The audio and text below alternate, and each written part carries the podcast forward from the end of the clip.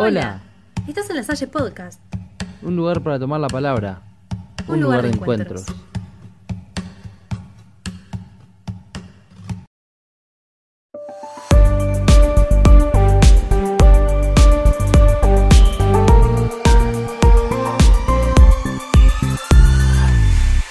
Si hay algo que me frustraba y me hacía llegar de mal humor a casa, era cuando tenía algún problema con un compañero y no podía resolver el conflicto.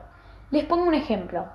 Una vez tuve un problema con dos amigas y se lo quise contar a dos compañeros, pero a poco todos venían a escuchar y yo me sentí un poco incómoda e invadida porque constantemente me preguntaban qué había pasado y si bien no lo hacían a propósito, no quería que todos supieran el problema que tuve. Cuando tenemos un problema en casa, habitualmente se lo contamos a nuestros papás, tíos o hermanos que nos ayudan a resolverlo o a buscar una posible solución. Pero cuando esto ocurre en la escuela, como me pasó a mí, están los directivos y profesores, con quienes no tenemos tanta confianza y preferimos contárselo a un compañero, pero nos exponemos a lo que ya comenté. Luego, cuando empecé quinto grado, apareció un gran proyecto en la escuela, el proyecto de mediadores escolares, del cual participé.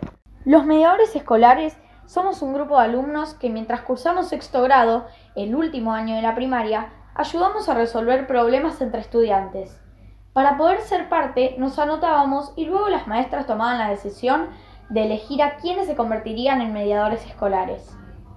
Durante todo quinto grado tuvimos un encuentro semanal con la psicopedagoga de la escuela, en los cuales nos entrenaban para poder saber cómo resolver un problema siguiendo un instructivo y practicando cómo llegar a la solución, actuamos distintas situaciones y realizamos puestas en común sobre las formas de resolver un conflicto y proyectos. Todos los lunes dejábamos una hoja por aula y las maestras registraban el tipo de conflicto y los involucrados. Cuando pasábamos a retirarlas los martes y miércoles y veíamos que había un problema, lo que hacíamos era buscar a los chicos e intentar solucionarlo. La resolución de un conflicto dependía de nosotros.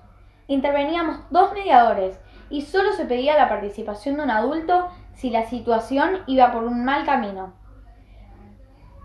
Para eso debíamos tener en cuenta que no debemos darle más razón a uno que al otro y debemos escuchar a las dos partes e intentar aportar nuestras ideas como herramientas que nos ayudan a ver las cosas de otra manera y así establecer una solución por un tiempo para ver si funciona o no.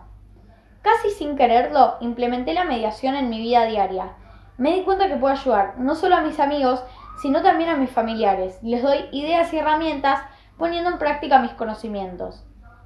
Me di cuenta que la mediación logró darme más confianza, tranquilidad, seguridad y me enseñó a saber escuchar a los demás con una mirada objetiva sobre el problema. Entonces, ¿por qué es tan importante que en las escuelas exista el proyecto de mediación? Porque es un proyecto que incentiva a los chicos a animarse a acompañar a los demás en la resolución de sus conflictos y les da a todos nuevas herramientas para la convivencia en la escuela. ¿Y estas? ¿Qué generan en el otro? A lo largo de que yo fui mediadora y veía a mis compañeros que a veces no eran tan confiados con ellos mismos, les generó muchísima más confianza y seguridad. Y ese cambio se notó mucho. También la escucha cambió mucho, tanto en mí como en mis compañeros. Al momento de mediar una situación, usamos diferentes herramientas a las anteriores el diálogo y la escucha, que lo que hacemos con eso es sentarnos a escuchar a ambas partes, siempre dejando que hablen tranquilos y no peleando. Después de escuchar, repasamos esas versiones y pasamos a lo que se llama lluvia de ideas, que es ir pensando posibles soluciones para resolver el conflicto. Y una vez hecho esto, elegimos una de muchas, la cual establecemos como acuerdo por una semana para ver si funciona. Me sentí muy bien al acompañar a los estudiantes con sus problemas con otros y por eso les propongo que podamos repensar el uso de estas herramientas, porque con algo tan sencillo como saber escuchar, pensar soluciones e intentar al menos una, siempre que sea justa para los dos e implementando ese acuerdo con seguridad.